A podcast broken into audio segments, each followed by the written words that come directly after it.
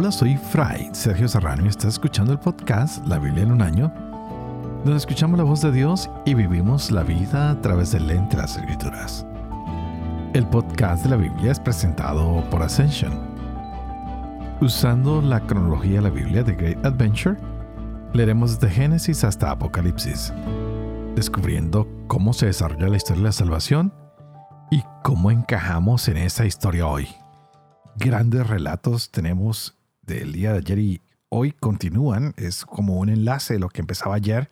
Y podemos decir que en cada época siempre encontramos a un Dios de amor, pero también un Dios que se molesta cuando le somos infieles. Es un Dios que no le gusta el pecado, pero que siempre está buscando la manera misericordiosa de comunicarnos cómo portarnos.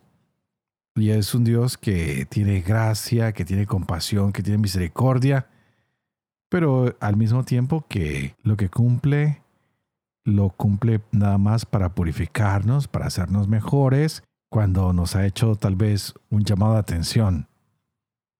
Para nosotros hoy en día es difícil aceptar, queremos que todo sea fácil, que no nos digan nada cuando somos desobedientes o cuando nos equivocamos. Y lo veremos hoy en este capítulo 39 y 40, los pronunciamientos de Jeremías a quienes son el remanente toman más fuerza. Por otro lado, Judith ayer oraba profundamente pidiéndole fuerza al Señor. Se ponía en ceniza, rostro en tierra y oraba pidiendo fuerza para llevar a cabo un plan, sabiendo que el Señor siempre favorece a los débiles. Así que si hoy tú estás débil por el pecado, por cualquier situación, pide al Señor que te fortalezca para salir adelante, para salir en victoria.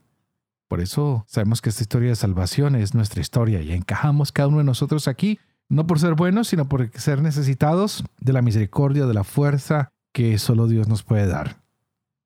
Abramos nuestros corazones, abramos nuestras mentes y descubramos que tú y yo también podemos ser ese remanente que aunque seamos personas pobres tal vez, o ciegos, o pecadores, seguimos siendo llamados por Dios y escogidos por Él, porque Él quiere quedarse con nosotros y Él tiene un mensaje para ti, para mí, para todos los que están a nuestro alrededor. Así que abrámonos a este mensaje hoy con Jeremías capítulo 39 y 40, Judith capítulos 10 y 11 y tendremos Proverbios capítulo 17 versos 9 al 12. Este es el día 250. Empecemos. Jeremías capítulo 39. En el año 9 de Sedecías, rey de Judá, el décimo mes vino Nabucodonosor, rey de Babilonia, con todo su ejército contra Jerusalén y la sitiaron. En el año 11 de Sedecías, el cuarto mes, el 9 del mes, se abrió una brecha en la ciudad y entraron todos los jefes del rey de Babilonia y se instalaron en la puerta central. Nergal, Sarecer, Sangar Nebo, Sarsequín, jefe superior, Nergal Sarecer, alto funcionario, y todos los demás jefes del rey de Babilonia. Al verlo se decías, rey de Judá, y todos los guerreros, huyeron de la ciudad, salieron de noche camino del parque del rey por la puerta que está entre los dos muros y se fueron por el camino del Araba. Las tropas caldeas los persiguieron y dieron alcance a Sedecías en los llanos de Jericó, lo prendieron y lo subieron a Riblá en tierra de Hamab, a donde Nabucodonosor, rey de Babilonia, que lo sometió a juicio. Y el rey de Babilonia degolló a los hijos de Sedecías en Riblá a la vista de éste. Luego el rey de Babilonia degolló a toda la aristocracia de Judá. Y habiendo cegado los ojos a Sedecías, lo ató con doble cadena de bronce para llevárselo a Babilonia. Los caldeos incendiaron el palacio real y las casas del pueblo y demolieron los muros de Jerusalén en cuanto al resto del pueblo que quedaba en la ciudad, a los desertores que se habían pasado a él y a los artesanos restantes, los deportó Nabuzardán, jefe de la guardia a Babilonia. En cuanto a la plebe baja, los que no tenían nada, los hizo quedar Nabuzardam, jefe de la guardia, en tierra de Judá, y en aquella ocasión les dio viñas y parcelas. Nabucodonosor, rey de Babilonia, había dado instrucciones a Nabuzardán, jefe de la guardia, respecto a Jeremías en este sentido. Préndelo y tenlo a la vista, y no le hagas daño alguno, antes harás con él lo que él mismo te diga. Entonces Nabuzardán, jefe de la guardia, Nabuzardán, jefe superior, Nergal Sarecer, oficial superior, y todos los grandes del rey de Babilonia e-, enviaron en busca de Jeremías y lo confiaron a Godolías, hijo de Ahicán, hijo de Safán, para que lo hiciera salir a casa y permaneció entre la gente. Estando Jeremías detenido en el patio de la guardia, le había sido dirigida la palabra de Yahvé en estos términos. Vete y dices a Evet Melech, el Cusita. Así dice Yahvé Sebaot, el Dios de Israel. Mira que yo hago llegar mis palabras a esta ciudad para su daño, que no para su bien, y tú serás testigo en aquel día pero yo te salvaré a ti aquel día, oráculo de Yahvé, y no serás entregado en manos de aquellos cuya presencia evitas temeroso. Antes bien, te libraré y no caerás a espada. Saldrás ganando la propia vida, porque confiaste en mí, oráculo de Yahvé. Palabra dirigida a Jeremías de parte de Yahvé Luego que Nabuzardán, jefe de la guardia, lo dejó libre en Ramá, cuando lo tomó aparte, estando él esposado con todos los deportados de Jerusalén y Judá que iban camino de Babilonia. En efecto, el jefe de la guardia tomó aparte a Jeremías y le dijo, Tu Dios Yahvé había predicho esta desgracia a este lugar y lo ha cumplido. Yahvé ha hecho conforme había predicho. Y esto les ha sucedido a ustedes porque pecaron contra Yahvé y no oyeron su voz. Ahora bien, desde hoy te suelto las esposas de tus muñecas. Si te parece bien venirte conmigo a Babilonia, vente, y yo miraré por ti. Pero si te parece mal venirte conmigo a Babilonia, déjalo. Mira, Tienes toda la tierra por delante a donde mejor y más cómodo te parezca ir. Vete. Aún no había dado media vuelta cuando le dijo, Vuelve a donde Godolías, hijo de Ahicán, hijo de Safán, a quien el rey de Babilonia ha encargado de las ciudades de Judá, y quédate a vivir con él entre esta gente. En suma, Vete a donde mejor te acomode. Luego, el jefe de la guardia le proporcionó algunos víveres y ayuda de costa y lo despidió. Jeremías, por su parte, vino al lado de Godolías, hijo de Ahicán, a Amispa, y se quedó a vivir con él entre la población que había quedado en el país. Todos los jefes de guerrilleros, así como sus hombres oyeron cómo el rey de Babilonia había encargado del país a Godolías, hijo de Jicán, y cómo le había encargado de los hombres, mujeres, niños y de aquella gente baja de la tierra que no habían sido deportados a Babilonia, y fueron donde Godolías a Mispa, Ismael, hijo de Natanías, Juan y Jotán, hijo de Careac, Serayas, hijo de Tanhumet, los hijos de Efai, el netofita, y Haazanías de Maacá en compañía de sus hombres. Godolías, hijos de Ahicán, hijo de Safán, les hizo un juramento a ellos y a sus hombres. No teman ser siervos de los caldeos. quédense en el país y sirvan al rey de Babilonia y les irá bien. Por mi parte, aquí me tienen establecido en mi spa para responder a los caldeos que vengan a nosotros, y ustedes cosechen vino, mieses y aceite. Métanlo en sus vasijas y vivan en las ciudades que hayan recuperado. También todos los judíos que había en Moab, entre los amonitas y en Edom, y los que había en todos los demás países, oyeron que había dejado el rey de Babilonia un resto a Judá y que había encargado de él a Godolías, hijo de Ahicán, hijo de Safán. Todos estos judíos regresaron de los distintos lugares donde se habían refugiado y venidos al país de Judá junto a Godolías, a Mispa, cosecharon vino y mieses en gran abundancia. Entonces Juan, hijo de Careac, y todos sus jefes de guerrilleros vinieron a donde Godolías, a Mispa, y le dijeron, ¿sabes que Balis, rey de los amonitas, ha enviado a Ismael, hijo de Natanías, para asesinarte? Godolías, hijo de Ahicán, no les dio crédito.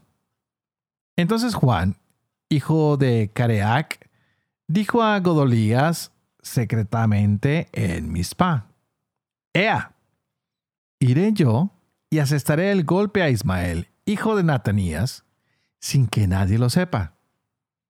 ¿Por qué tiene que asesinarte él a ti? Lo que supondría la desbandada de todo Judá apiñado en torno tuyo y la pérdida del resto de Judá. Godolías, hijo de Jaicán, replicó a Juan, hijo de Careac, No hagas eso, porque es falso lo que dices de Ismael.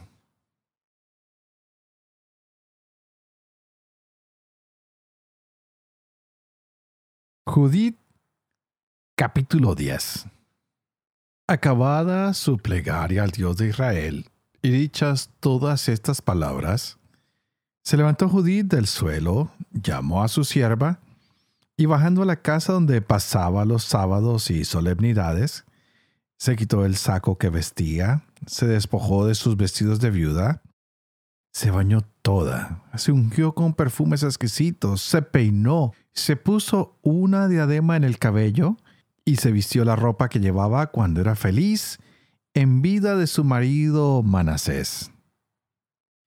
Se calzó las sandalias, se puso los collares, brazaletes y anillos, sus pendientes y todas sus joyas, y realzó su hermosura cuanto pudo con ánimo de seducir a todos los hombres que la vieran. Luego entregó a su sierva un odre de vino y un cántaro de aceite. Llenó una alforja con harina de cebada, tortas de higos y panes puros. Empaquetó las provisiones y se lo entregó todo igualmente a su sierva. A continuación, se dirigieron a la puerta de la ciudad de Betulia, donde se encontraron con Osías y con Jabris y Jarmis, ancianos de la ciudad. Cuando vieron a Judith con el rostro transformado y mudada de vestidos, se quedaron maravillados de su extremada hermosura y le dijeron, Que el Dios de nuestros padres te haga alcanzar favor y dé cumplimiento a tus designios, para gloria de los hijos de Israel y exaltación de Jerusalén. Ella adoró a Dios y les dijo, manden que me abran la puerta de la ciudad, para que vaya a poner por obra los deseos de que me han hablado. Ellos mandaron a los jóvenes que le abrieran, tal como lo pedía. Así lo hicieron, y salió Judith con su sierva. Los hombres de la ciudad la siguieron con la mirada mientras descendía por la ladera hasta que llegó al valle, y allí la perdieron de vista. Avanzaron ellas a, través del valle hasta que les salió al encuentro una avanzada de los asirios, que la detuvieron y preguntaron, ¿quién eres? ¿De dónde vienes?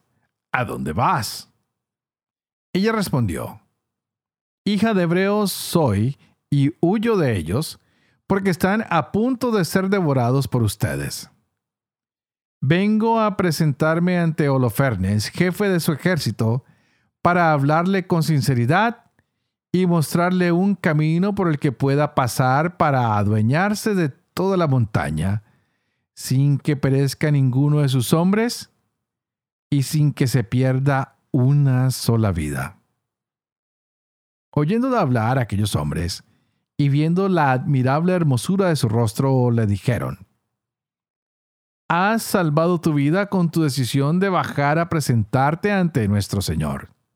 Dirígete a su tienda, que algunos de los nuestros te acompañarán hasta ponerte en sus manos. Cuando estés en su presencia, no tengas miedo. Anúnciale tus propósitos y él se portará bien contigo. Y eligieron entre ellos cien hombres que le dieran escolta a ella y a su sierva, y las llevaran hasta la tienda de Holofernes. Habiéndose corrido por todas las tiendas la noticia de su llegada, concurrió la gente del campamento que hicieron corro en torno a ella mientras esperaba fuera de la tienda que la anunciaran a Holofernes. Se quedaban admirados de su belleza y por ella admiraban a los israelitas diciéndose unos a otros, ¿quién puede menospreciar a un pueblo que tiene mujeres como esta? ¿Sería un error dejar con vida a uno solo de ellos? Porque los que quedaran serían capaces de engañar a todo el mundo. Salieron pues los de la escolta personal de Holofernes y todos sus servidores y la introdujeron en la tienda. Estaba Holofernes descansando en su lecho bajo colgadura de oro y púrpura recamadas de esmeraldas y piedras preciosas. Se la anunciaron y él salió hasta la entrada de la tienda, precedido de lámparas de plata. Cuando Judith llegó ante Holofernes y sus ministros, todos se maravillaron de la hermosura de su rostro cayó ella rostro en tierra y se postró ante él. Pero los siervos la levantaron. Holofernes le dijo, Ten confianza, mujer, no tengas miedo, porque yo ningún mal hago a quien se decide a servir a Nabucodonosor, rey de toda la tierra. Tampoco contra tu pueblo de la montaña habría alzado yo mi lanza, si ellos no me hubieran despreciado pero ellos mismos se lo han buscado. Dime ahora por qué razón huyes de ellos y te pasas a nosotros. Desde luego, al venir aquí te has salvado. Ten confianza. Vivirás esta noche y las restantes.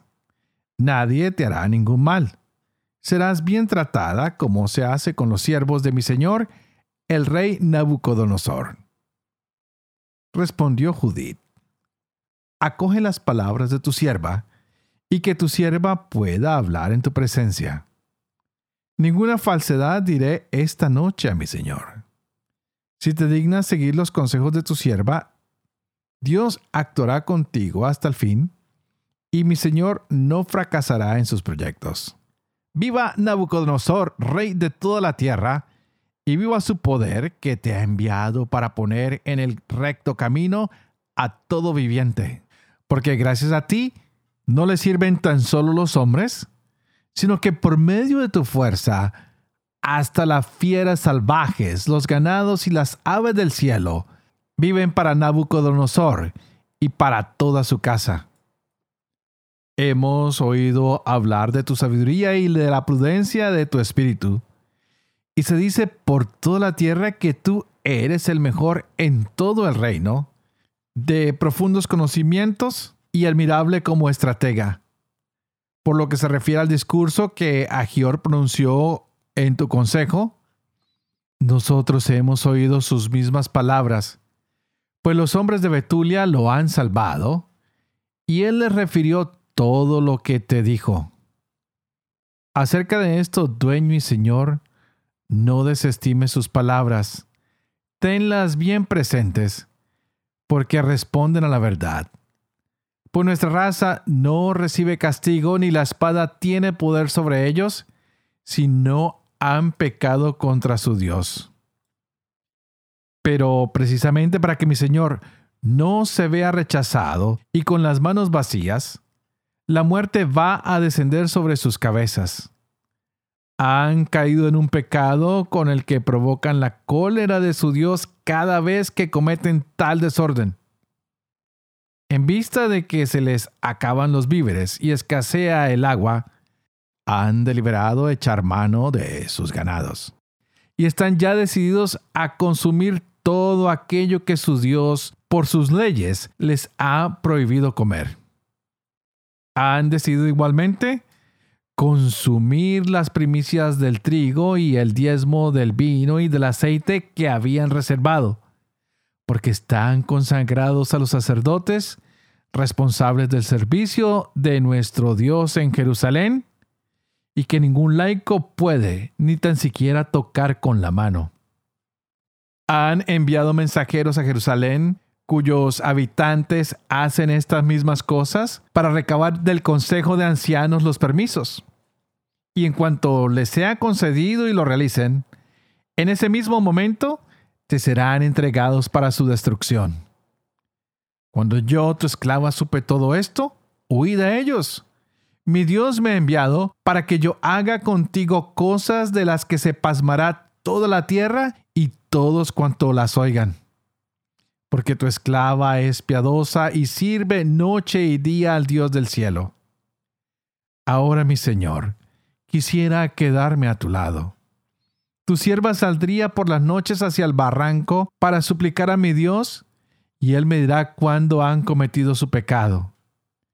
Yo vendré a comunicártelo, y entonces tú saldrás con todo tu ejército, y ninguno de ellos podrá resistirte.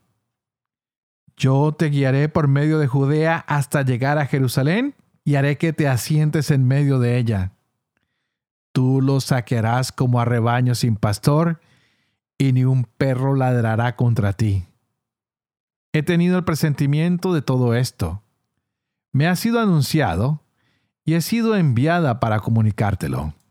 Agradaron estas palabras a Holofernes y a todos sus servidores, que estaban admirados de su sabiduría y dijeron, de un cabo al otro del mundo, no hay mujer como esta, de tanta hermosura en el rostro y tanta sensatez en las palabras. Holofernes le dijo, Bien ha hecho Dios en enviarte por delante de tu pueblo, para que esté en nuestras manos el poder y la ruina en manos de los que han despreciado a mi Señor. Por lo demás, Eres tan bella de aspecto como prudente en tus palabras. Si haces lo que has prometido, tu Dios será mi Dios. Vivirás en el palacio del rey Nabucodonosor y serás famosa en toda la tierra. Proverbios capítulo 17, 9 al 12. El que busca amistades disimula la ofensa. El que la divulga divide a los amigos. Más aprovecha un reproche al sensato que cien palos al necio. El rebelde solo busca pelea. Le enviarán un cruel mensajero.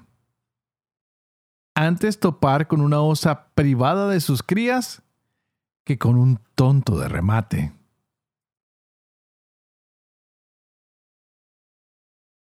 Padre de amor y misericordia, tú que haces elocuente la lengua de los niños, educa también la mía, e infunde en mis labios la gracia de tu bendición. Padre, Hijo y Espíritu Santo.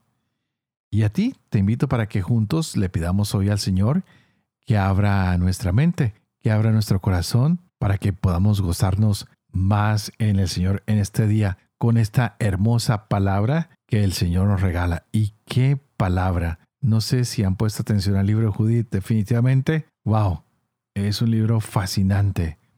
Una mujer con un valor único, una mujer que toda su confianza la ha puesto en el Señor, pues a Él le ha venido sirviendo todos estos años.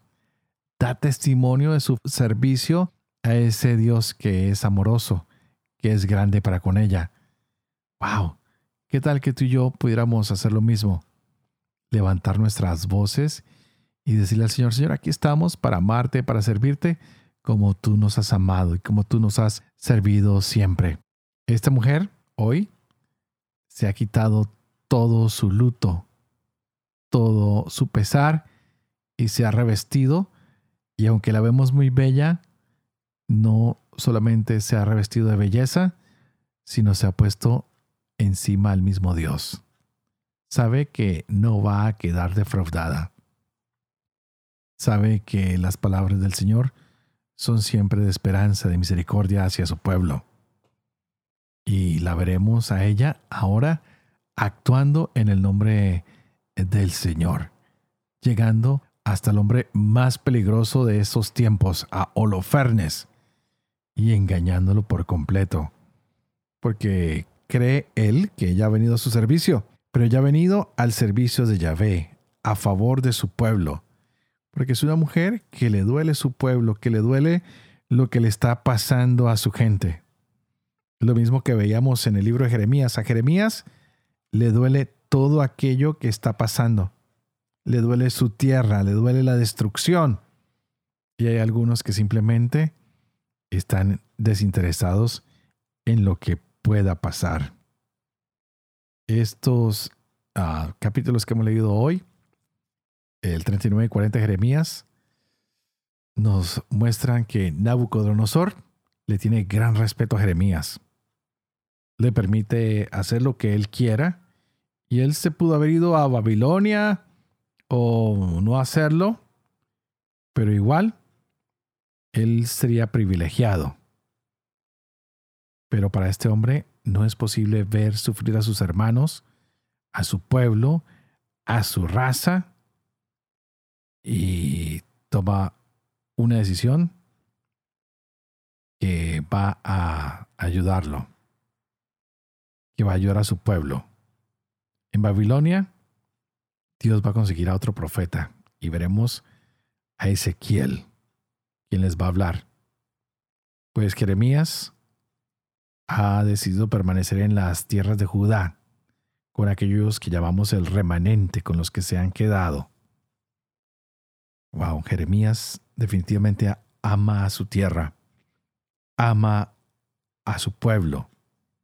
Es lo que llamaríamos un patriota que lucha con su pueblo. Es quien desea de corazón que todo cambie, que todo sea mejor para su gente. Y lo vemos evidentemente en estos capítulos, al igual que lo vemos en Judith, una mujer que se pone la camiseta, que lucha, que es patriota, que quiere hacer todo lo posible por obedecer a Dios y por salvar a su pueblo, a aquellos que parecen estar cautivos, que están sitiados, que están a punto de ser atacados. Wow, qué bonito que nosotros nos pusiéramos también la camiseta, el patriotismo, y lucháramos por nuestros países, por nuestras familias, por nuestros territorios para sacarlos adelante, para no permitir su destrucción. Que lucháramos y nos pusiéramos la camiseta de nuestra fe, de nuestra iglesia, para no permitir su destrucción. Que fuéramos hombres y mujeres que se dejan llevar por la voluntad de Dios y que saben actuar de acuerdo a lo que Dios habla en nuestros corazones y que no nos dejáramos llevar por el miedo de los malos que a veces parecen más fuertes y más poderosos que los buenos. Y hoy este mensaje nos ayuda a confiar más y más en el amor del Señor por nuestro pueblo, por cada uno de nosotros. Y como siempre, ojalá que tengamos esa confianza como la tuve Judith en la oración, en la mía por ustedes y yo en la de ustedes hacia mí. Para que por favor le pidan al Señor que me ayude a sacar adelante este proyecto, la Biblia en un año. Pídenle por favor, así como lo pido yo también por ustedes, que podamos vivir con fe esto que estamos leyendo, esto que estamos compartiendo, que yo pueda enseñar siempre la verdad y sobre todo que ustedes y yo podamos cumplir lo que la palabra de Dios nos ha enseñado. Y que la misión de Dios Toporoso, que es Padre, Hijo y Espíritu Santo, descienda sobre ustedes y los acompañe siempre. Que Dios los bendiga.